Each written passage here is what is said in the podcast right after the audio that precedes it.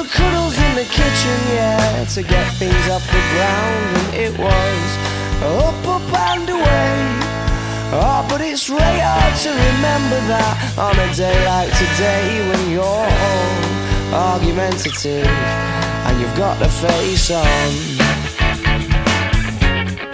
Hola, hola, hola, ¿qué tal? Bienvenidos a un nuevo programa del Sprint. Ya estamos aquí de vuelta. Empezamos hoy la semana hoy lunes 15 de marzo de 2021 con todo el análisis y, toda la información de lo que ha pasado en el fin de semana en el deporte de pabellón malagueño. Así que id tomando asiento, hoy empezando por un poquito de tenis, luego balón, eh, fútbol sala, eh, baloncesto posteriormente. Acabaremos con el eh, balonmano antes de ir al eh, voleibol, fútbol base y el resto de noticias que tenemos en el día. Así que ahí tomando asiento, como digo, empieza el Spring en Sport Direct Radio, en la emisora del deporte, en el 89.1 de la FM. Sport Direct Radio, vamos.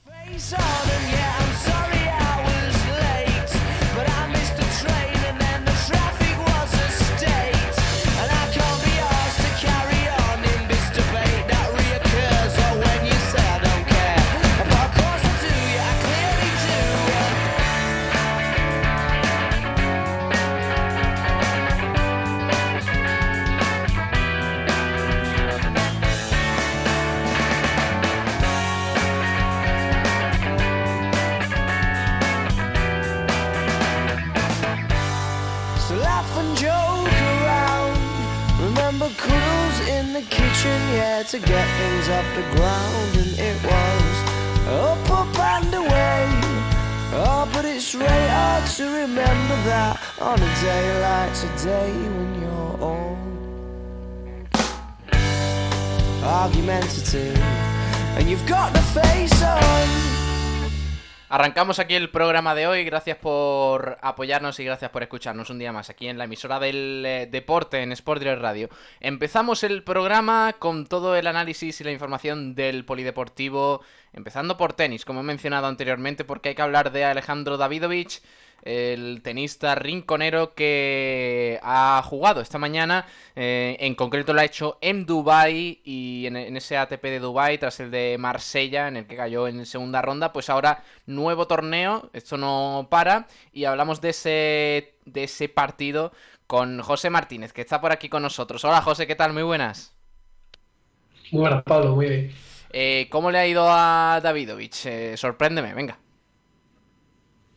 Pues David hoy la verdad que le ha ido bastante bien. Un resultado 6-4-6-4, aparentemente cómodo, no ha sido un partido un partido sin más, en el que tampoco ha tenido que desplegar su mejor juego, pero sí que es verdad que ha sabido jugar siempre a un nivel superior que su contrincante. Su contrincante subía un peldaño, él subía. Y así, pues lo que te evita es tener los disgustos a lo mejor de ir con ventaja que te recuperen o tener que ir tú por detrás del marcador. Ha sido un partido correcto. Eh, estamos hablando del rival Radual Bot, que no sé si lo maneja un poco, yo no lo conozco, pero, pero la verdad es que David no ha tenido muchos problemas, ¿no? No, sí, la verdad que Albot esta temporada no está siendo ni mucho menos, no está teniendo grandes resultados, pero sí es cierto que el año pasado ganó una ATP 250 en Delray Beach concretamente, pero en este torneo, por ejemplo, entraba desde la quali y perdió la quali y entró gracias a esto que se hace cuando se retira un jugador, que algún afortunado tiene suerte y entra. O sea que esta temporada está siendo la suya, pero aún así sigue siendo top 75 del mundo. Mm, vale, ¿y cuál es el rival en la siguiente ronda? Que estaremos muy atentos también, a ver si tiene más suerte y pues consigue avanzar un poquito más Davidovich. Mañana mm, se juega mañana el partido y tiene que jugar contra el serbio Filip Krajanovic, que es el número 33 del mundo, en un partido que se presenta trepidante y bastante complicado, porque Krajanovic es un gran tenista que también es un poquito del estilo de David, que no son jugadores que destaquen por su regularidad, pero que en un buen día son capaces de ganar a cualquiera. O sea que mañana, como estén los dos inspirados, puede ser un partidazo. Eh, número 33, me has dicho. Sí. Una buena piedra de choque, entonces. Em, pues nada, mañana hablaremos un poquito de ese partido, un choque bastante importante para, para Davidovich en esos octavos de final del ATP de, de Dubai. Hoy, eh, por lo pronto, buena noticia para el tenista rinconero que, que, da un paso adelante en ese, en ese torneo venciendo 6-4 y 6-4 a eh, Radu Albot. Em, ¿Qué más, eh, José? ¿Qué más nos querías comentar en el día de hoy? Pues principalmente en el aspecto de pádel, que recordemos que quedan aún tres semanas para que comience la temporada, pero hemos podido presenciar hoy en el canal de, del circuito de pádel el entrenamiento de Alex Ruiz, que es un jugador malagueño que está esta, temporada apunta bastante alto, tiene el mejor ranking que ha tenido hasta ahora. Y eh, yo personalmente me he visto en entrenamiento y se le ha visto muy ilusionado, muy, sonriente, comprometido con el proyecto. Y yo creo que se, se ve que la pareja está, obviamente es pretemporada, todavía no hemos visto el ritmo de partido ni cómo se van a adaptar, pero todo parece que la pareja se está, se está complementando bien y que van a, van a dar mucho de que este año. Em, bueno, pues eh, ya estaremos atentos eh, a, Alex Ruiz, que como bien has dicho, pues ha entrenado esta mañana y lo han retransmitido. Así que em, está bien esto, ¿no? Para acercar un poquito el pádel a, a la afición, ya que eh, de momento es un deporte que está creciendo bastante, eso sí, pero es verdad que en Málaga pues todavía no tiene, digamos, a lo mejor tanta presencia como, como debería, porque la verdad es que es un deporte bonito. Pero bueno, ya iremos hablando un poquito de eso más adelante. Mañana por lo pronto juega Davidovich y estaremos atentos atentos a, a esa eliminatoria del ATP de, de Dubai. José, un abrazo, crack, hasta mañana. Hasta mañana, Pablo. Hasta luego. Uy, que me, que me atasco. Eh, vamos al baloncesto. Antes de nada, porque hay que hablar del Unicaja y lo hacemos con los amigos de Jamones Embutidos Gómez del Pozo. Jamones y embutidos Gómez del Pozo, el jamón que sabe el triple, te ofrece la información del baloncesto. Victoria del Unicaja el pasado sábado. Una victoria muy importante además en el, en el Carpena que, digamos, impulsa al equipo de Katsikaris en la clasificación. Eh, además, en una semana complicada porque mañana hay partido de nuevo. Mañana hay que visitar al Fútbol Club Barcelona eh, de Pau Gasol, que veremos si juega o no. Pero de momento nos centramos en ese partido, en esa última victoria. Está por aquí Santiago Gómez. Hola Santiago, ¿qué tal? Muy buenas. Hola, muy buenas, Pablo. Y Tomás Medina. Hola, Tomás. Hola, Pablo. Buenos días, buenas tardes. Buenas tardes también a Santiago y a, todos los que nos oyen. Em, victoria importante, como digo, en el Carpena, además, eh, eh, con, un, eh, con una parte de público que pudo asistir, 82 a 76, buen partido del Unicaja. Mm, recuperando Santiago esa versión en defensa, digamos que en los últimos partidos le ha hecho ganar encuentros importantes en Liga Endesa. Eh, y además bastante serio, ¿no? Porque en ningún momento se le notó algún bajón tan descarado como estábamos viendo anteriormente en los últimos meses. Bueno, fue un partido bastante a cara perro, como se suele decir. El Unicaja no estuvo del todo acertado en ataque, que era lo normal en los últimos partidos. Ya lo comentó Cachicaris en rueda de prensa. Y pues obviamente tuvo algunos fallos, sobre todo en, segunda, en la segunda parte. Permitió algunos eh, puntos fáciles de los, gran, de los canarios, pero sí que es verdad que se vio que el Unicaja tenía bajo control el partido incluso cuando se acercaban a tres o incluso a dos puntos en el marcador. Sigue perdiendo la batalla del rebote, pero bueno, eso sigue siendo el debe del Unicaja de toda la temporada. Eso, es punto y aparte, ¿no? Em, sí. Eh, Tomás, ¿qué te pareció el partido? Bueno, pues para el partido fue un, partido bonito, un partido jugado entre dos equipos que tienen, bueno, los canarios tienen un poquito más de presupuesto que nosotros y la verdad es que ellos, eh, sin embargo, han sabido hacer eh, los deberes en lo que a la Eurocup se refiere, donde nosotros pues nos hemos quedado fuera. Eh, sin embargo, pues bueno, yo creo que Casicari se sacó un poquito una espina que tenía clavada con, el equipo Gran Canario, que lo, cortaba a final de la temporada pasada, después de, esa, de ese extraño final de temporada que tuvimos eh, gracias al COVID. Y, y, bueno, y poco más que decir. Tomás sigue dando buenas sensaciones y desde luego, bueno, pues hay que decir que eh, los, los nuevos, ¿verdad? Pues estuvieron bastante, bastante, bastante bien eh, en, el, en el partido. Mm, bueno, pues eh, sobre todo, y me vengo a referir los de nuevo, no a los nuevos que se hayan fichado, porque no ha habido fichajes, pero bueno, los hombres que teníamos antes algodones jugaron bastante bien. Mañana a lo mejor ya podemos contar con el amigo Brizuela y con el que se quiere reservar todavía un poquito más, pero que en su posición es ahora mismo donde más falta nos hacen, eh, es el amigo Suárez.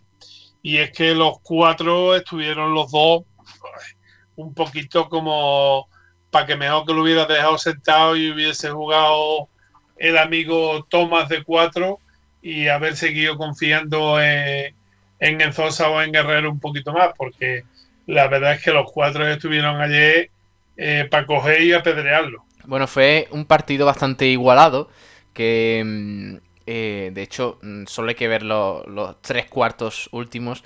En el primero sí se empezó a desvirtuar un poco la cosa, porque el Unicaja se fue con ese 18-12, con 6 de ventaja, pero claro, el segundo 14 iguales, además con, poquitos puntos, pero ya la segunda parte, digamos que las defensas se aflojaron, pero se mantuvo la igualdad. 22-23 en el tercer cuarto, se llegaba con el marcador de 54 a 49 para el Unicaja de cara al último cuarto, y al final 28-27 para el Unicaja que ponía ese 82 a 76 para el equipo malagueño. Em, cosas a destacar, miramos un poquito los números, eh, tenemos esos casi 36 minutos de Jaime Fernández, que últimamente está jugando una barbaridad, eh, con 16 puntos, 5 eh, de 6 en tiros libres, 4 de 6 en tiros de 2, 16 de valoración finalmente, con 3 rebotes y 3 asistencias además. También tenemos a a Deon Thompson, que sigue, bueno, pues bastante irregular, casi 18 minutos y tan solo 5 puntos, 0 de valoración, una aportación bastante pobre de uno de los jugadores que debería ser insignia del equipo. Y tenemos por otro lado a Malcolm Thomas, que volvió a, mm, volvió a hacer un buen papel.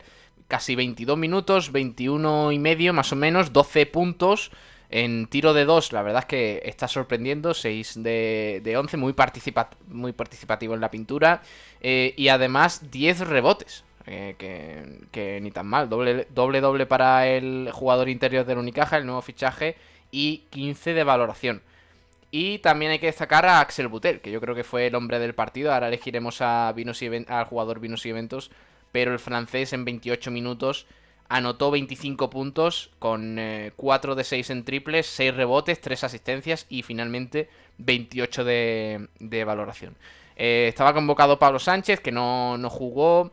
Francis Alonso, Francis Alonso perdón, apenas 12 minutos. Yannick Enzosa se fue hasta los 9, igual que Rubén Guerrero, que sigue ahí un poquito estancado. Eh, mientras que Gal Mekel eh, que fue una de las novedades, jugó 13 minutos, el israelí que va cogiendo un poquito de forma poco a poco, con 5 puntos y 2 de valoración, mientras que Alberto Díaz, la otra novedad del equipo, 19 minutos, 3 puntos y, poquito más. Eh, los dos no estuvieron muy participativos, pero al menos Santiago tuvieron minutos y oye, eso importa además en un momento de la temporada clave donde se van a jugar muchos partidos de Liga Endesa. Claro, sobre todo lo de Mekel, que llevaba más de tres meses sin jugar, me sorprendió que jugase 13 minutos, que no es mucho, pero yo me lo esperaba por menos de, los 10. Em, para que coja rodaje, para que vuelva a sentir las piernas frescas, pero lo vimos muy participativo, no lo vimos incluso sin esconderse. Cuando había que hacer una penetración, él, si no veía algún jugador que estuviese con mejor posición, no le importaba penetrar, incluso metía un par de bandejitas como nos viene acostumbrando desde el principio de temporada. Y Alberto Díaz, pues 19 minutos que realmente fueron más, eh, por así decirlo, tangibles en defensa, provocando faltas e intentando eh, provocar pérdidas en el equipo contrario, que fue una, un partido de bastantes pérdidas, 12 por el equipo visitante y 14 del Unicaja, pero todavía, como tú has dicho, tienen que coger rodaje y estar bien para este tramo final que va a ser clave para el Unicaja. Vamos a escuchar a, mm, Fotis Katsikaris, al entrenador del Unicaja, que en primer lugar valoró el partido y valoró eh, la victoria, porque es un triunfo que, digamos, devuelve un poquito la ilusión al Unicaja para, para estar en esos primeros puestos tras el batacazo en Eurocup y, que, digamos, impulsa un poquito al equipo, además con los eh, jugadores recuperados por lesión que, se han unido en los últimos días. Vamos a escuchar al griego.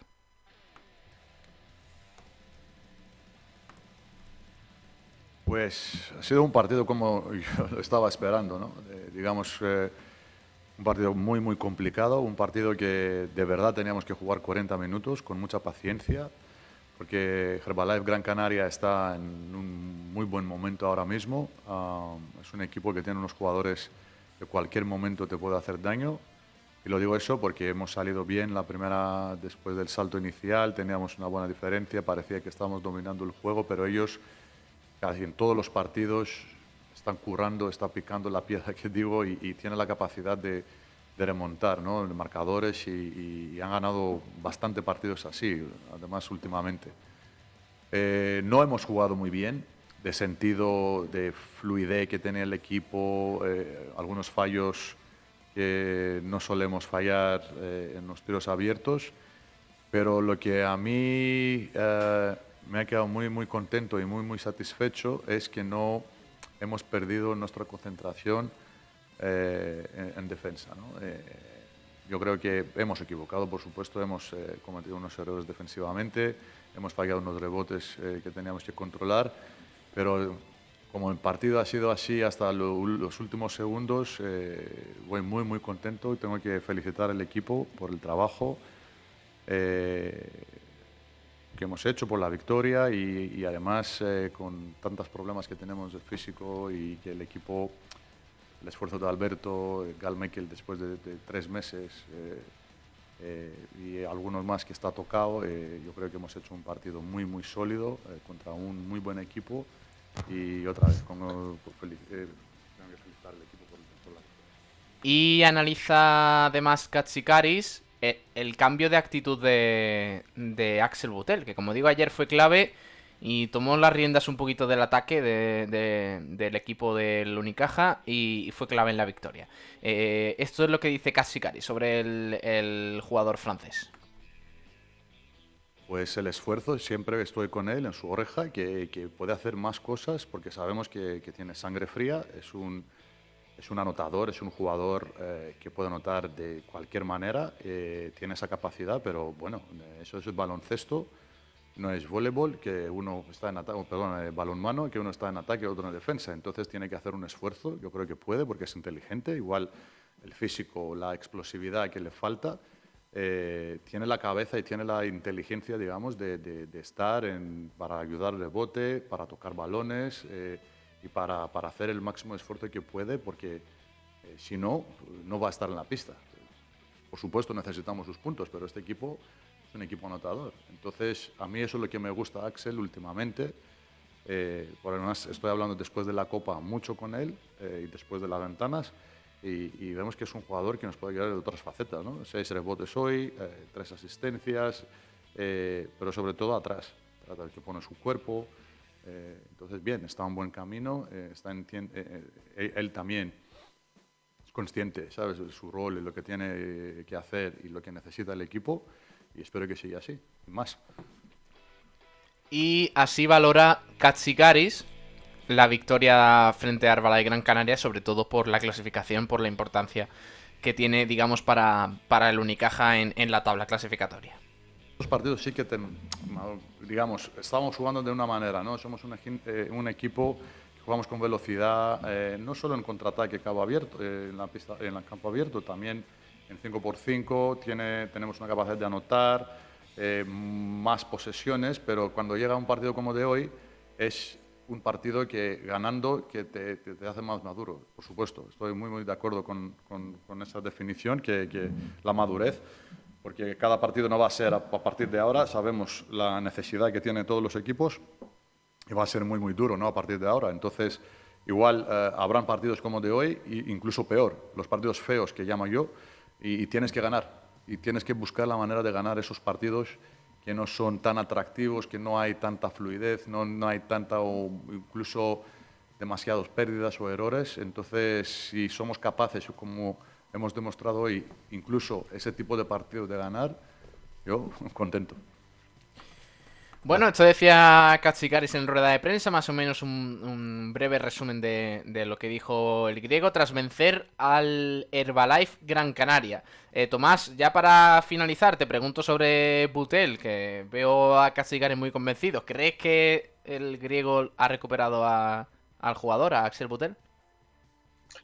Hombre, eso, esa impresión da por lo menos, eh, se está manteniendo, eh, o sea, está progresando adecuadamente y vemos que cada partido va a más y ojalá sea el Butel que todos conocimos en el Bilbao Baje, donde puso un punto y aparte en su carrera.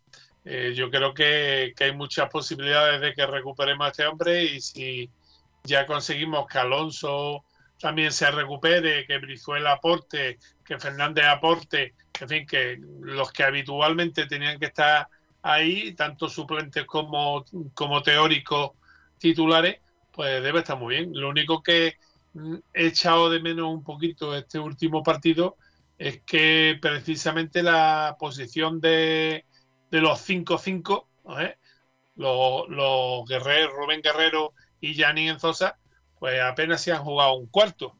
Eh, ha tenido mayor protagonismo Tomás, que es un cuatro y medio. Entonces, bueno, Ahí es donde es lo que me ha hecho yo, yo de menos. Y bueno, pues volver a hacer un poquito hincapié, aunque sea un poquito pesado, en, que ninguno de los dos cuatro, ni Abromaiti ni Thompson, estuvieron a la altura de las circunstancias y que son, eh, yo creo que el objetivo que debe tener ahora mismo Casicari, sobre todo porque es que mañana tenemos un partido que, bueno, eh, se puede catalogar de importante por el rival, pero que realmente es un partido intrascendente porque el Fútbol Club Barcelona no es el rival de el rival nuestro, digamos directo, eh, no es de mm. nuestra liga, es de, unas ligas mayores que hay dentro de la ACB que bueno, pues como siempre van a, van a disputar los equipos con más presupuesto y también más digamos más amigable por parte de, los señores colegiados. Vamos a terminar ya, vamos a ir despidiendo, pero antes eh, em, recordamos que mañana a las ocho y media ese partidazo entre Barcelona y el Unicaja en el Palau, partido que viviremos aquí en, en Sport Direct Radio, un poquito antes de, de la hora del partido, y eh, mañana también haremos un repasito a, la agenda del baloncesto para que no se nos quede en el tintero. Y hoy vamos a acabar con el jugador Vinos y Eventos de ese partido entre el Unicaja y el Herbalife Gran Canaria. Vinos y Eventos te ofrece el premio jugador Vinos y Eventos del Unicaja de baloncesto. Venga, eh, Tomás, ¿quién te pareció el mejor del Unicaja? Bueno, eh, yo creo que Blanco y en botella, ¿no? Butel fue el jugador mm, más destacado y sobre todo por, esa esperanza y esa fe que nos da en recuperar a un jugador muy importante dentro del esquema. Eh, Santiago. Yo sabéis que a veces me gusta salirme un poco de, la homogénea de la, de la sociedad. Se lo voy a dar a Jaime Fernández, porque creo que fue el que tiró del carro cuando más se acercó y más peligraba el partido en esos últimos minutos. Bueno, pues eh, ya sabéis que mm, eh, participando en los en la encuesta que ponemos tras cada partido eh, del Unicaja, que seleccionamos a cuatro de los mejores jugadores, participando en esa encuesta y respondiendo a ese tweet, podéis participar en el sorteo de una botella de vino Bodegas Excelencia y además eh, una copa personalizada por vinos y eventos. Así que, a ver, que lo tengo por aquí. Eh, los seleccionados, uno era Jaime Fernández, el otro exactamente Axel Butel. Eh, vamos a ver. Y también tenemos por aquí a Malcolm Thomas y a Gal Meckel. bueno, Gal Meckel hay un poquito de relleno, también te digo, pero bueno.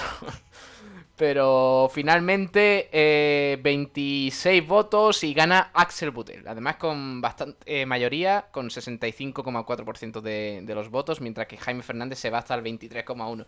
Así que nada, gana Butel este premio jugador vinos y eventos. Vinos y, Eventos te ha ofrecido el premio Jugador Vinos y Eventos de Unicaja de Baloncesto. Sí, espérate que, no, dejas, no, dejas el Vinos y Eventos. Antes de que me tires la cuña de Vinos y Eventos, decirte el jugador, o en este caso los jugadores Vinos y Eventos de de nuestra gente del baloncesto, del resto de partidos. Sí, mañana, mañana. Mañana lo podemos hacer más tranquilo, Tomás. Mañana haremos un poquito de previa de ese partido contra el Barça y, hablaremos un poquito de la agenda. Así que nada, Tomás, te despido. Mañana hablamos y, hacemos un repasito. Hasta luego, Tomás. Adiós, hasta mañana. Hasta mañana. Correcto. Eh, y Santiago, hasta mañana, crack. Hasta luego. Hasta mañana. Adiós. Eh, pasamos rápidamente del baloncesto y despedimos aquí esta sección con los amigos de Jamones y Embutidos Gómez del Pozo. Jamones y embutidos Gómez del Pozo, el jamón que sabe el triple, te ha ofrecido la información del baloncesto. Los jamones embutidos Gómez del Pozo están listos para ti. Te están esperando con el mejor sabor, con todo el aroma y calidad que nos caracteriza. 50 años dedicados a ofrecer la mayor selección en nuestros productos hemos aunado la tradición y el buen hacer de los artesanos y la vanguardia de las nuevas tecnologías al servicio de la industria. Jamones, embutidos, quesos y aceites premium de oliva virgen extra. Entra en gómezdelpozo.es y conoce nuestros productos y ofertas. Gómez del Pozo, mete la pata de jamón, pero que sea Gómez del Pozo. Nos vamos rápidamente al fútbol sala porque hay que hablar de Lumantequera y del resto de la agenda. Y está por aquí Nacho Carmona. Hola Nacho, muy buenas. Buenísimas tardes, Pablo Gil, ¿qué tal? ¿Cómo estamos? Eh, derrota del Lumantequera y además eh, contundente, eh, de las que duelen. Pues sí, derrota además en casa en el Fernando Argüelles contra un equipo que por nombre podía ser un partido asequible, pero que luego tú ves la dinámica en la que venía ves los puntos que ha estado sumando últimamente y ves su clasificación en la tabla y parecía ser que no era tan, tan asequible como, como yo, por ejemplo, podía pensar. Al final 3 a 7 en el Fernando Argüelles, resultado un poco maquillado porque la diferencia entre los dos equipos fue aplastante. Zaragoza hizo lo que quiso con el Humantequera y un partido más que, que los de tiran a la basura de cara a la permanencia y, y, bueno, una salvación que se pone complicada a cada partido que pasa, ¿no? Un equipo que, que cada jornada que pasa pues va teniendo más cara de equipo de equipo descendido. Yo no quiero pensar esto, quiero pensar que todavía quedan jornadas suficientes y partidos suficientes para, para salvar la categoría, pero es que mostrando esta cara, Pablo, es prácticamente imposible competir en primera división. Parecía que ese destello de mejoría que Luma había dado al principio de la segunda vuelta, eh, que podía seguir adelante, que podía ser un punto de inflexión, pero parece que se ha quedado en eso, en un destello.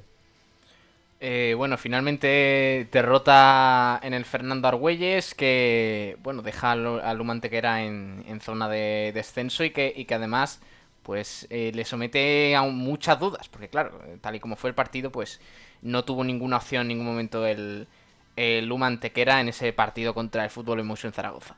Vamos a escuchar a Mori rápidamente el primer análisis del técnico del conjunto antequerano. Vamos a oírle.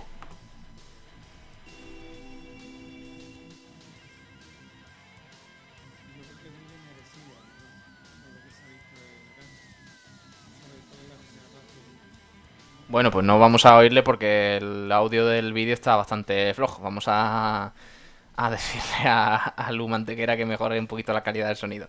Eh, bueno, decía Molly, entre otras cosas, que, el equipo debe mejorar la regularidad de, de todos sus eh, de todos sus momentos del partido, digamos, porque es verdad que algunas veces eh, Nacho es que se va de los partidos el equipo. ¿eh? Se va de los partidos, Pablo, y no solamente eso, sino es que la mayoría de las veces ni entra al partido concentrado. Y claro, eh, hablando con Javi Muñoz, que estuvo allí en el Fernando Argüelles, yo luego vi el partido repetido, pero en directo Javi nos contaba que, creo que al empezar el partido ya iba a Zaragoza 0-2 y que al descanso se fue 0-5. Mm, yo pregunté con toda mi buena fe que cómo estaba jugando el equipo, qué tal, y me dice, no quieras saberlo, Nacho. Así que yo creo que eso que, que Javi nos contó lo hice todo. Pues nada, derrota de Lumantequera. Los próximos días iremos ampliando un poquito de información del equipo, de la actualidad, de, próximos horarios y, de cómo va la, clasificación. Nacho, rápidamente, nos vamos a la agenda del resto del fútbol sala malagueño. Pues Pablo, antes de ir a la agenda, te voy a contar que mañana tendremos previa de Lumantequera, ¿no? Que jugamos contra, Ah, correcto, sí. contra Osasuna allí en Navarra. Sí, correcto. Mañana partidazo, nueva jornada y, y clave puntual, ¿eh? Pues sí, clave puntuar. Y dicho esto, vamos a hacer un repaso de todo lo que ha pasado en el futsal malagueño más modesto, empezando por la segunda división B. Hoy día importante porque acaba la primera fase del campeonato, con la coineña liderando el subgrupo y con Victoria Kent, Carranque y Torremolinos en el subgrupo de descenso, en el subgrupo por la salvación, que comenzará, Pablo, si todo va bien, la semana que viene. Así que resultados de esta última jornada de la primera fase. Atlético Carranque 4, Zambú Pinatar 1, Puntarrón 6, Victoria Kent 5, partido que se le complicó a Victoria Kent de una forma tontísima, pues iban ganando 3 a 5 y al final del partido se durmieron y Puntarrón hizo tres goles que le dan un oxígeno desmesurado y un, bueno, un partido que, que Victoria Kent tenía totalmente controlado y que al final se le acabó yendo. Después también tuvimos un derby malagueño entre Coineña y Torremolinos en el pabellón municipal de Coín, partido que se acabaron llevando los de Fran Espinosa, los de Torremolinos, por 2 a 3. Así que esto es lo que ha pasado en la segunda división B, en el subgrupo 5B, en el que están los equipos malagueños. Y ya tenemos eh, subgrupos de cara a la segunda fase del campeonato. Y te voy a decir cuáles van a ser los rivales de los equipos malagueños, muy rápidamente. La Coineña se medirá en la segunda fase del campeonato, en la fase de ascenso, al Betis B, al Jerez Futsal, al Nazareno Fútbol Sala y al Bujalance. Por su parte, Victoria Kent, Carranque y Torremolinos se medirán a Cádiz Club de Fútbol Virgili, Jaén Paraíso Interior B, Jerez Toyota Nimauto, Unión África Ceutí y Carmonense. El subgrupo de descenso estará compuesto por un total de 11 equipos y de esos 11, 6 perderán la categoría. Por ahora solamente Victoria Kent entra al nuevo subgrupo fuera de la zona de peligro. Torremolinos lo tiene más o menos mm, asequible para salir y Carranque lo cierto es que lo tiene muy complicado, pero bueno, aún quedan partidos suficientes para intentar salir de esa zona de abajo. Eh, antes de pasar a tercera división, Pablo, recordar que mañana vamos a tener esa tertulia con los cuatro capitanes de los equipos de segunda división B, con Juanillo de Torremolinos, Chávez de Carranque, Ramón de Victoria Kent y Alex de la Coineña, para hablar de todo, todo lo que ha acontecido en la primera fase del campeonato y de las aspiraciones de los equipos de cara a la segunda fase. Todo esto a las 3 menos 20, aquí, después de la previa de Luma. En tercera división, Pablo, ya ha empezado la fase de ascenso y de descenso con resultados ya confirmados. Atlético Welling 1, Tapia Quinito 3 y Málaga Club de Fútbol Futsal 1, Alendín 2. Pincha el equipo de Héctor Estequini, que sigue líder pese al pinchazo por la buena renta que trajo de la primera fase del campeonato. Y en el derby malagueño disputado entre Welling y Tapia Quinito han sido los de Tapia, los de Villanueva de Tapia, los que se han llevado la palma. Así que Welling sigue con opciones de, me de, meterse en esa fase final, aunque esta victoria da aire a los de Villanueva de Tapia, que por ahora tienen, bastante de cara esa clasificación. En la fase de descenso, el Alaurín el Grande gana 5-0 al Ojíjares, sin necesidad de jugar el partido, victoria en los despachos por el retiro del equipo nazarí, del equipo granadino, que ya está descendido a primera andaluza, creo que es. Y luego el Bisóquer Los Olivos ganó 3-1 al Loja, se pone líder del subgrupo de descenso y tiene la permanencia prácticamente en la mano. Si no es matemática, es, es muy virtual.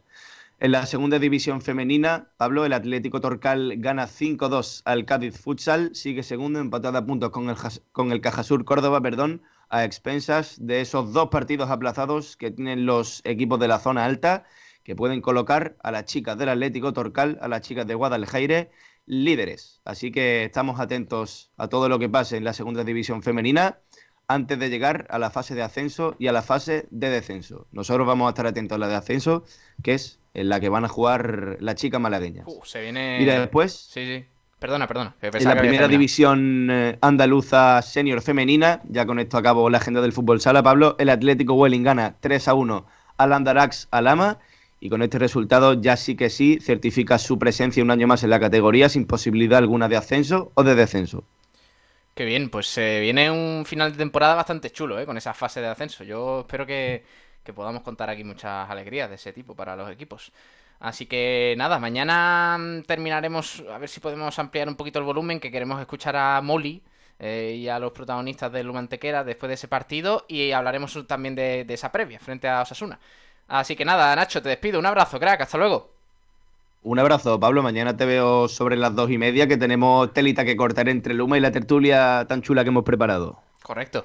Eh, hasta luego, Nacho. Pasamos, pasamos de ronda, pasamos de página. Continuamos aquí en el sprint con toda la información del polideportivo. Después de hablar de baloncesto, toca que nos centremos un poquito en el balonmano, porque no jugaron este fin de semana pasado ni Trops Málaga eh, Iberoquino Antequera en la división de Honor Plata masculina, ni tampoco el balonmano Málaga Costa en la Liga Guerreras Iberdrola. Así lo hará en los próximos días nuevamente el equipo de Suso Gallardo, pero ya más adelante lo, lo analizaremos un poquito. Eh, mientras tanto, hablamos un poquito de la agenda. Ya sabéis que, bueno, aparte de los principales equipos de cada deporte, pues nos centramos un poquito en, eh, las categorías base, donde están eh, los equipos malagueños que conforman esas competiciones. Y está por aquí Nahuel Brisek, que nos cuenta un poquito con más detalle cómo ha ido el fin de semana para los equipos malagueños más humildes. Hola Nahuel, ¿qué tal? Muy buenas.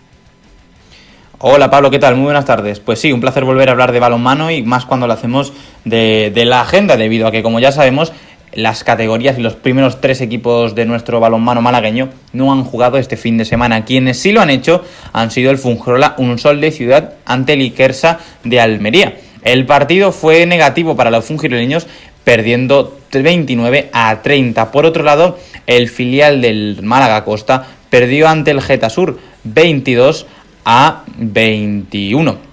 Por otro lado, para finalizar, eh, conocemos también la, en la primera nacional masculina, en donde se encuentra el balonmano Maravillas, que fue el único resultado positivo que nos podemos llevar a la boca este fin de semana. En el caso de los de Benalmadena, vencieron al balonmano Triana 30 a 33 en el centro deportivo El Piragua el pasado sábado, a partir de las 8 menos cuarto.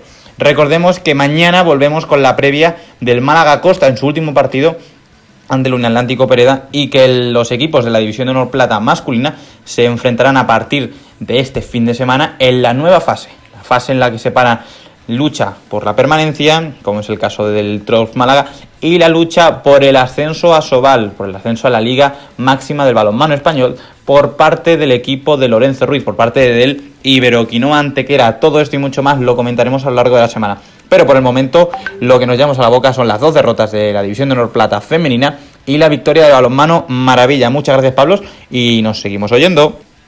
Gracias Nahuel, un fuerte abrazo crack, hasta luego. Eh, eso en cuanto a balonmano. Y vamos a pasar de página, vamos a hablar de voleibol, porque eh, el Club Voleibol Pizarra acabó perdiendo este fin de semana frente al Mintonet Michelin de Almería en el Palacio de los Juegos Mediterráneos. Eh, en una derrota que, bueno, en un partido además que tenía atado, porque llegó incluso a estar 1-2 con posibilidad de, de, ganar el encuentro por 1-3. Pero nos lo cuenta con más detalle Antonio Roldán, que está por aquí con nosotros de nuevo. Hola Antonio, ¿qué tal? Muy buenas. Hola compañero, no pudo ser y el derby andaluz, la Superliga 2 de voleibol masculino Grupo B, pues cayó, cayó para el equipo local, para el equipo Mintonete Michelin que ganó, que venció 13 a 2 frente a nuestro equipo, nuestro club voleibol Pizarra en el, en el Palacio de los Juegos Mediterráneos. No pudo ser, los parciales fueron los siguientes y con su tiempo de duración respectivo. 25-22 el primer set para el almeriense, 27 minutos, reaccionó.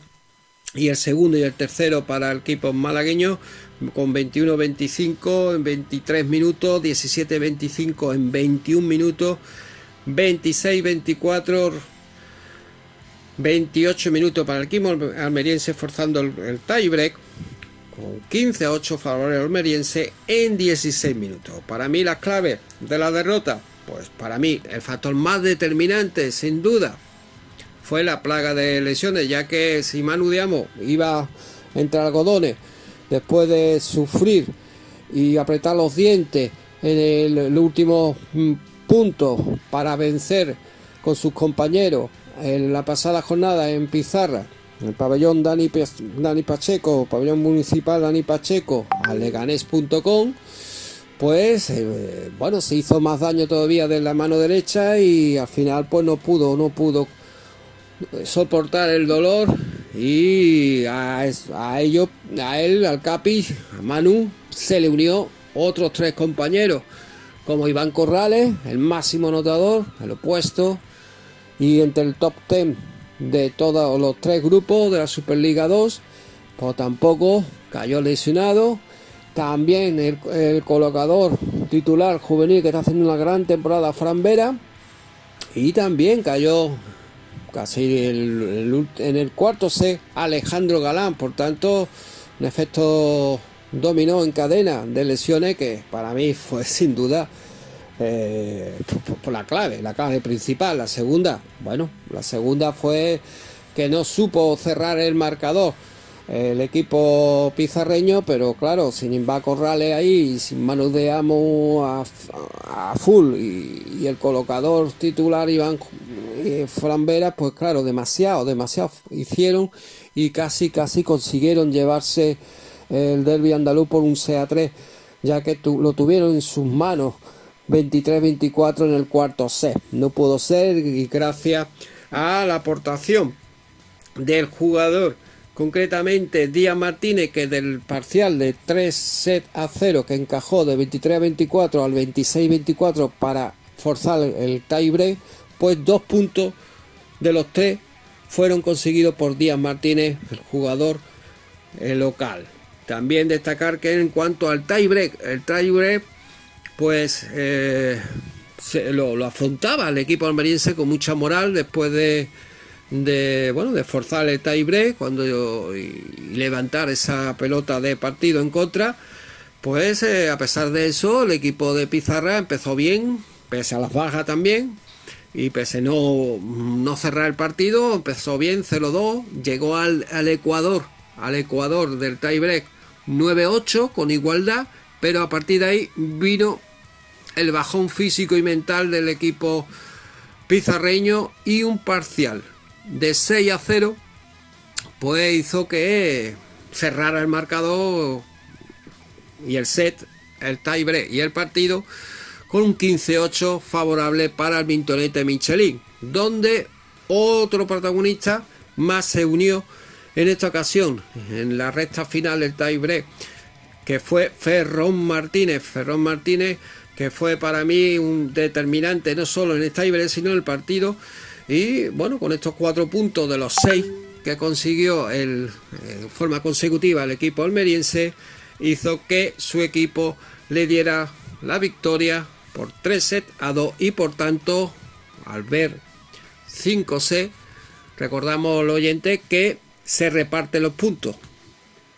Dos puntos para el vencedor y un punto para el que ha forzado el tiebreak, es decir, que ha conseguido 12. Si hubiera sido una victoria de 3-1 o de 3-0, los tres puntos para el vencedor. Pero al disputarse tiebreak 5-6, el vencedor, repito, dos puntos y el perdedor un punto. Entre los máximos anotadores del Club Voleibol Pizarra, por destacar, como hemos dicho, al juvenil saliendo del banquillo, Dani Falasca con 15 puntos. También destacar a Antonio Cuenca con 15 y a Joan Durán con 13. En el primer set, mientras que duró, y el inicio del segundo, pues hasta que se lesionó, 6 puntos llevaba el máximo anotador del equipo del- durante la liga, Iván Corrales, el opuesto. Por tanto, una de las grandes, grandes eh, clave, como hemos dicho, la plaga de, la- las lesiones. Pero un ejemplo de, lo- de los puntos que llevaba, que podía haber terminado perfectamente con 18 puntos, que llevaba una media en los últimos partidos, Iván Corrales. En cuanto al equipo almeriense, los máximos anotadores fueron los siguientes. Javier Barragán con 20, Ferrón Martín, como decía, clave en el tiebreak con 18, terminó el partido y el, el central también hizo bastante daño al Álvaro Cadaví con 15. También recordar que nuestros centrales también estuvo muy bien tanto Dani Salido como Tari Rabavi. Esto es todo en cuanto al voleibol y el próximo fin de semana el último partido liguera que es, eh, se jugará aquí en Pizarra, pabellón municipal Dani Pacheco, frente al segundo clasificado, el equipo isleño, Club eh, Colegio Cisnero Alter, que conju- conjunto a su equipo vecino de, Tenerife también es el primero. Tanto los dos equipos de isleños de Tenerife, Arona Tenerife Intersport el primero, eh, que ha barrido en, esta, en este grupo, y el segundo el equipo isleño que nos rendirá visita aquí a Pizarra, el pabellón municipal Dani Pacheco, y a, las 18 horas próximo sábado día 20 de marzo y esperemos y deseemos que se recuperen los jugadores para lesionados en este partido del derby andaluz, como hemos citado Alejandro Galán, Manu de Amo el Capi, Iván Corrales y Antonio Cuenca para despedirse con el público de esta linda, linda temporada 2021 donde se ha clasificado en cuarto lugar el equipo, el joven equipo con mucho talento y también aportando la experiencia Manu de Amo, Tari Rababi y Dani Salido. Muchas gracias, Antonio, con esa información del Club Voleibol Pizarra. ¿eh? Siempre muy atentos a, a este equipo en especial del voleibol, un deporte que seguimos mucho. Y mucha suerte pues al equipo de Dani Jiménez, que esta vez no pudo ser, no pudo puntuar o no pudo, bueno, no pudo puntuar, sí puntuó, pero no pudo ganar, mejor dicho, eh, en Almería. Pero esta semana, como ha dicho Antonio, pues tendrá un nuevo, una nueva oportunidad para hacerlo. Eh, más cositas. Ahora mm, hablamos de nuevo con Antonio Roldán porque nos tiene que informar un poquito sobre las categorías inferiores. Ya sabéis que aquí en el programa mm, eh, tratamos un poquito de fútbol base, todo lo que no quepa. Eh, digamos en el, en el frecuencia malaguista de 12 a 2 de lunes a viernes. Lo tratamos aquí en el programa. Así que vamos a hablar con él de nuevo que está por aquí con nosotros. Hola Antonio qué tal muy buenas. Hola Pablo, pues en cuanto al primer bloque del fútbol base, vamos con los juveniles, División de Honor Juvenil y Liga Nacional Juvenil Grupo 13.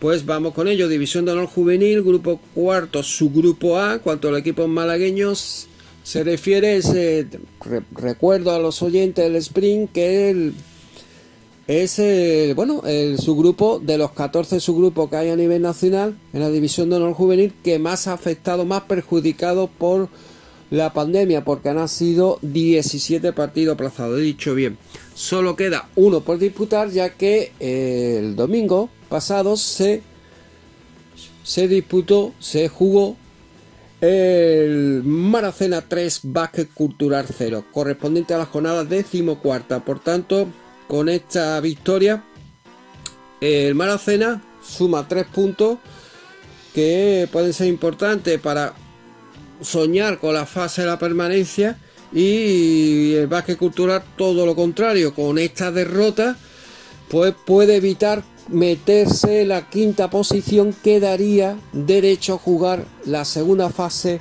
la Copa de Campeones y así evitar la fase de la permanencia. Ahora Vázquez Cultura se la tiene que jugar a, por, a toda última carta en la última partido correspondiente a la primera fase que tendrá que jugar contra su directo rival por la quinta posición que es precisamente el Almería en tierra almeriense porque recordamos la clasificación con el resultado del pasado fin de semana, Almería quinto con 25 y Vázquez Cultural 24 en sexta posición. Cuanto al partido, pues hemos estado hablando con el entrenador del Vázquez Cultural, Carlos Guzmán, como siempre muy, muy objetivo y crítico, cuando hay que ser crítico con su equipo, y ha dicho que ha sido el peor partido de su, de su equipo, entraron fríos, eh, con mucha debilidad, llegaba con facilidad al equipo del Maracena. El, campo puede que haya, haya, sido haya estado perjudicado porque estaba hablando en mal estado, pero vaya que no era, no era excusa deportiva para ello, ¿no? Eh, un, entrenador que, estas son palabras mías, un entrenador muy, muy, muy exigente y por tanto no quiere excusa ninguna. Eh, también destacó que, bueno, que el primer gol fue en un centro lateral. Mm, se adelantó el equipo de Maracena. A los 10 minutos, el minuto 40 concretamente, pues fue clave una jugada clave por segunda tarjeta amarilla, expulsión de, de su de su jugador, eh, concretamente Diogo. Y a los dos minutos después de la expulsión, minuto 43, pues el 2 a 0 seguidamente. Por tanto, fue un mazazo mental que fueron al, descanso a los vestuarios pues con 2-0 y con inferioridad numérica. A pesar de eso, pues bueno, pues cambió la pizarra, llegaron con en la segunda parte cuatro o cinco veces, poniendo, bueno, arraigando en defensa, colocando a tres a tres defensas y bueno, eh, Maracena falló un penalti en la segunda parte y en la última jugada, pues un calco del primer gol, otro centro lateral y recibieron el, concretamente el tercer gol y definitivo. En cuanto al próximo domingo, 21 de marzo, se jugará el último partido suspendido o aplazado por la maldita pandemia y es también como protagonista el Maracena porque es el equipo más perjudicado en este aspecto con cuatro partidos aplazados. Jugará, como decía, el domingo 21 de marzo en Málaga, en el campo del Duende, frente a dos hermanas San Andrés. Por tanto, correspondiente a la jornada decimoquinta.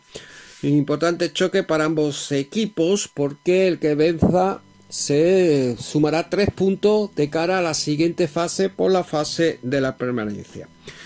Dejando ya la división de honor juvenil, pues eh, grupo 4, su grupo A, Pasamos a Liga Nacional Juvenil Grupo 13, su grupo B, en la cuanto a la jornada decimocuarto, correspondiente a, a nivel autonómico, a nivel de Andalucía. Descansó Marbella y los resultados fueron los siguientes. Atarfe Industrial 0, Granada B 1. Gol conseguido por Alejandro León para los ganadinos en el minuto 25, el gol de la victoria. San Pedro 1, Conejito Málaga 0. Derby malagueño por la lucha por la permanencia que se fue, el gato al agua se la llevó, San, Pedro el equipo local, conseguido el minuto 60, segunda parte por Jack Cusack. Arena de Armilla 3, Málaga, Club de Fútbol B1 pese que se adelantó el equipo malagueño, pues venció claramente a Arena de Armilla. Recordamos, minuto 11 se, adelantó el Málaga, gol conseguido por Alejandro Tomé, pero eh, empató rápidamente, dos minutos más tarde, Oscar López, minuto 13, ya la segunda parte, 2 a 1, minuto 49, Miguel Aranda consiguió el gol en propia puerta para, para, bueno, para el Málaga, por tanto, mala suerte para el Málaga, 3 a 1, en minuto 56 ya el Málaga golpeado de moral, pues a los 6 minutos después de encajar 2 a 1 en propia puerta, Dani Delgado hizo la sentencia 3 a 1. Pasamos a Ledín, Balompié 3, Mortadelo 2, ya avanzaba hace Dos meses que el Mortadelo iba a tirar para adelante y no me ha dejado en mal lugar y ha estado a punto de dar sorpresa porque recordamos que el Mortadelo eh, a domicilio empató al Málaga 1 a 1 y ahora está a punto de empatar al Edín Balompié que está haciendo una gran gran temporada el equipo granadino. Recordamos 3 a 2 con los goleadores fueron los siguientes en el minuto 17 eh, adelantó Mortadelo 0-1. Iván Corrales em, eh, empató de penalti. Eh, minuto 44 Antonio Alba.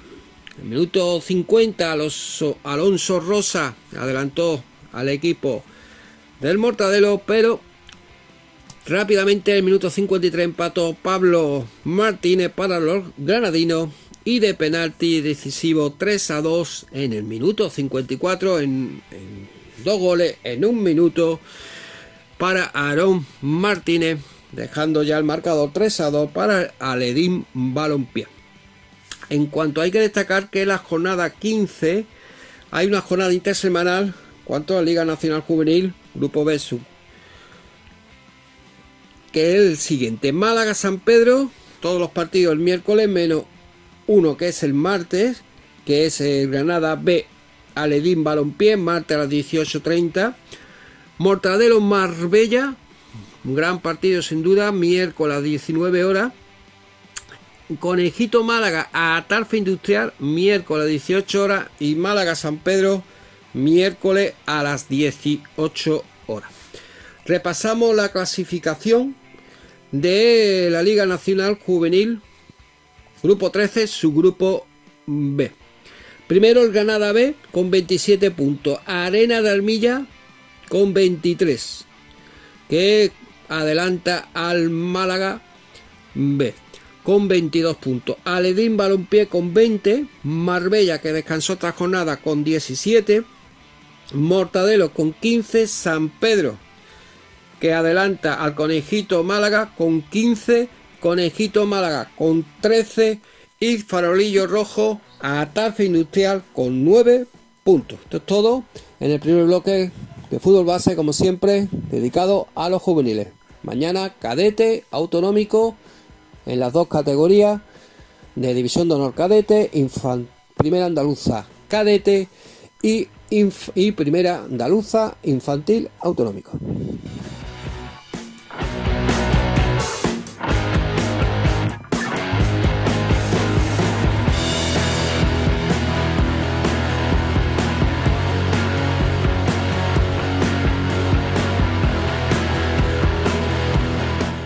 Genial, muchas gracias Antonio Roldán. Esa es la información de todo el fútbol base malagueño, que ya iremos ampliando en los próximos días un poquito con nuestro compañero Antonio Roldán, eh, al que siempre le agradecemos que entre con nosotros. Eh, además tenemos que tocar más temitas, ¿eh? así que no os vayáis porque seguimos, encaramos ya la recta final del programa, pero nos quedan algunas noticias que comentar.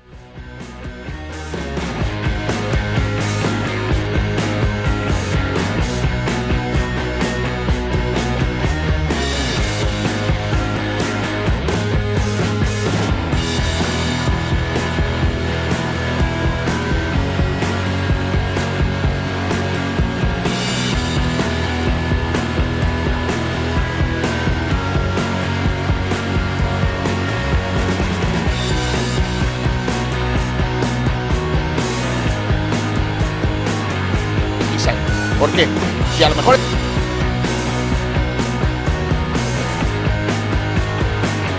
Empezando por el waterpolo, hablamos del club waterpolo Málaga que consiguió un importante empate frente al... Eh, eh, eh, a ver, que lo tengo por aquí, frente al Club Nacional Molins de Rey, el equipo catalán, que llegó a ir, venciendo 11 a 6. Eh, un, puntuaje bastante positivo y negativo para el equipo malagueño. Em, que finalmente remontó. Finalmente remontó de ese 11-6, pasó al 12 iguales por su enorme punto honor a pesar de la, de la enorme desventaja que llevaba en el marcador. Así que nada, 12 iguales, empate del Club Waterpolo Málaga, que se mantiene en una posición estable, la mitad de la tabla. Y además eh, eh, teníamos aquí algunas declaraciones. Eh, uno de los integrantes de la expedición, el equipo en líneas generales, señaló que el equipo es capaz de ganar en cualquier sitio. Ese es, digamos, el mensaje que el Club Waterpolo Málaga quiso lanzar a todos sus aficionados, porque es verdad que este punto eh, este empate es bastante positivo, no solo por, por sacar algo de un, de un marcador bastante bastante malo como era ese, ese 11-6, sino también eh, de hacerlo en una pista muy complicada como es la del Molins de Rey. Así que nada, buen punto y buen resultado para el Club Waterpolo Málaga que sigue creciendo.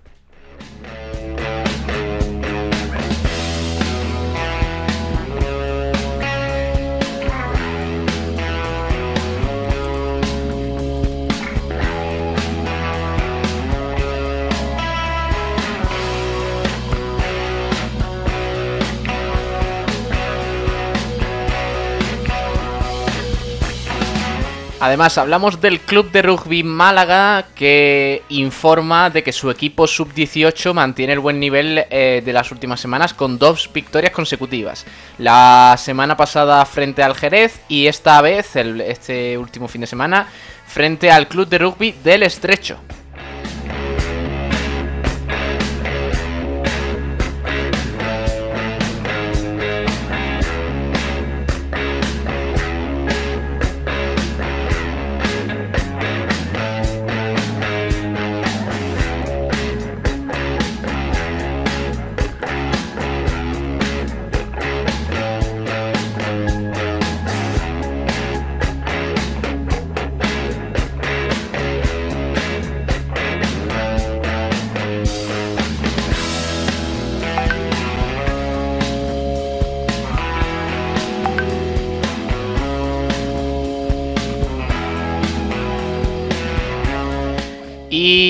Además el club de rugby Málaga que a pesar de que no pudo ganar el equipo senior, hablamos del equipo que milita en la división de honor B, en el grupo C, en la jornada número 13, pues el club de rugby Málaga cayó por 35 a 18 en la visita a la Unión Rugby Almería, en un partido bastante claro que se celebró en el Estadio Juan Rojas ayer domingo que se decantó claramente para el equipo almeriense, pero el club de rugby Málaga está clasificado para la fase de ascenso y en concreto se enfrentará en esos eh, octavos de final eh, al club de rugby La Vila.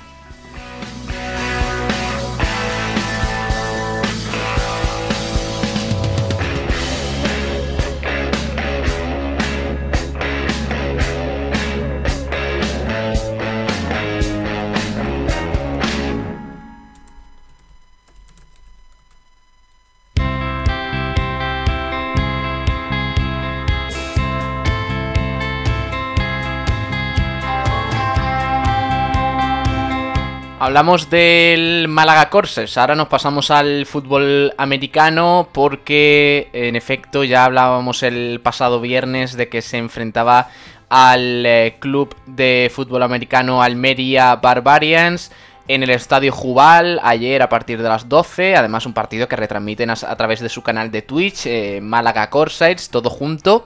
Eh, y ahí tenéis su canal donde emite los partidos y la verdad es que está muy interesante. Pues ayer, victoria en la jornada 6 de ese campeonato frente al eh, Club de Almería de Barbarians por 23 a 0. Un resultado bastante positivo que además pues eh, digamos que mantiene eh, la buena dinámica de la temporada. Porque hay que recordar que el equipo senior de este Málaga Corsers del fútbol americano cumple su primera temporada invictos en casa. Todavía no, no, han sido derrotados ahí en el estadio Jubal. Además, primer cerrojazo en casa de la historia del club. Eh, sin recibir eh, ningún tanto. Récord de victorias en una temporada batido. Siempre se acabó con dos y ya tiene tres. Eh, primera temporada sin balance de victorias, derrota negativo asegurado, porque evidentemente no ha sido derrotado aún. Y récord de victorias seguidas, con tres. Así que muy buena temporada del Málaga Corsés.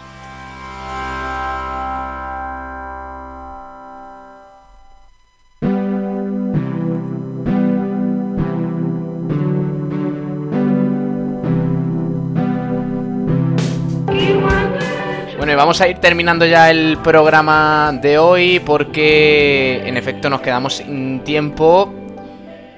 Y mañana más, mañana nos dejamos algunos temitas más que no son de, digamos, del fin de semana, más información os iremos compartiendo en los próximos días. Un abrazo enorme, ahora se quedan con el resto de la programación aquí en Sport Direct Radio. Gracias por estar ahí, gracias por acompañarnos un día más y mañana les espero a la misma hora, a las 2 de la tarde con el Sprint, con toda la información del polideportivo. Y recuerdo, quédense con nosotros en Sport Direct Radio, ¿eh? que luego hay musiquita, viene por pelotas con Borja, viene la pelota malagueña además. Eh, y mañana, como siempre, a las 12 de la mañana, frecuencia malavista. Un abrazo enorme. Adiós.